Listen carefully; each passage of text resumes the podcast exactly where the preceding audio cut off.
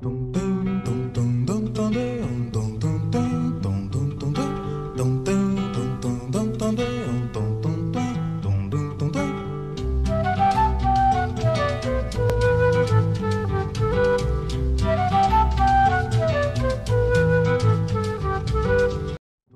noite, ouvintes! Iniciamos mais um programa Noites Diamantinas. E para nos aquecer nesta noite fria de agosto, vamos comentar um texto que nos tirou da zona de conforto. Eu sou Joyce Holanda, falando de Seabra. E eu sou Vitor Gabriel, falando diretamente de Piatã.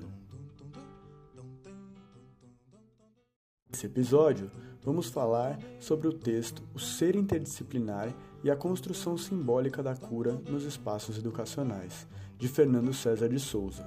O artigo faz parte do livro O que é Interdisciplinaridade, organizado por Ivani Fazenda.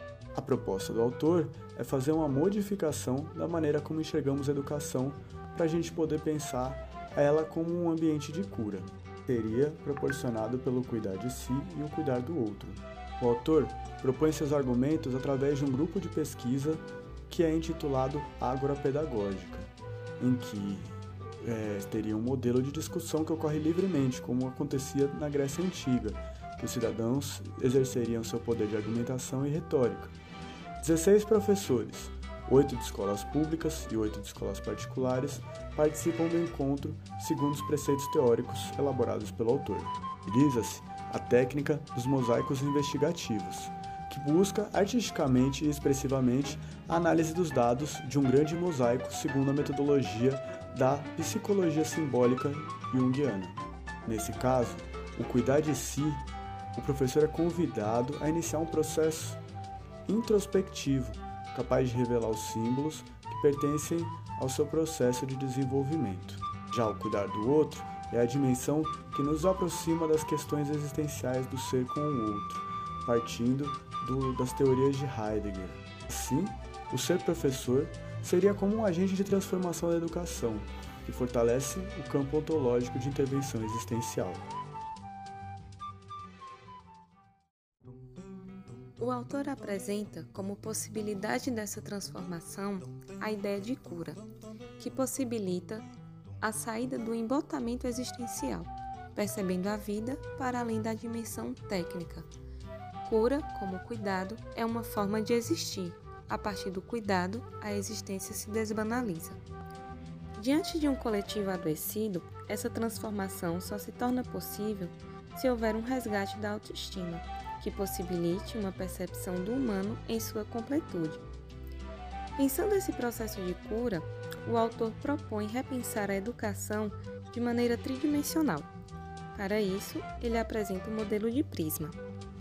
Neste modelo, o prisma terá uma face epistemológica, uma praxeológica e uma ontológica. Assim, sendo o feixe de luz branca o conhecimento, que passando pelo prisma, a luz irá se expandir e mostrará feixes de diferentes cores.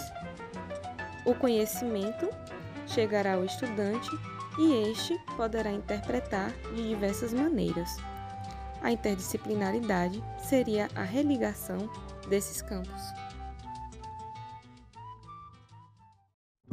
Utilizando-se da metodologia do prisma, o trabalho de Fernando César de Souza, ao utilizar-se da técnica dos mosaicos investigativos, chegou aos seguintes questionamentos. Se partirmos do pressuposto espaços educacionais são territórios natos da cura, poderíamos desconstruir o forte símbolo de massificação e padronização que a ciência moderna trouxe para o cotidiano do docente. O segundo questionamento parte da indagação de como adequaremos nossa linguagem e daremos chances à imaginação, ao conhecimento presente também nas experiências acumuladas. Já o terceiro questionamento parte da ideia de que a educação está doente, por conta da cegueira induzida em uma educação bancária, enunciada por Paulo Freire. Uma educação carregada de conceitos de livre mercado econômico, empresarial, dificultam a compreensão do que é o sentido da escola no século XXI. Já o quarto questionamento traz o aforismo de Albert Einstein, que afirma que a imaginação é muito superior ao conhecimento, e faz a seguinte questão: Como revelaríamos nossa força intrínseca de ação interdisciplinar embebida de conceitos e afetos transdisciplinares?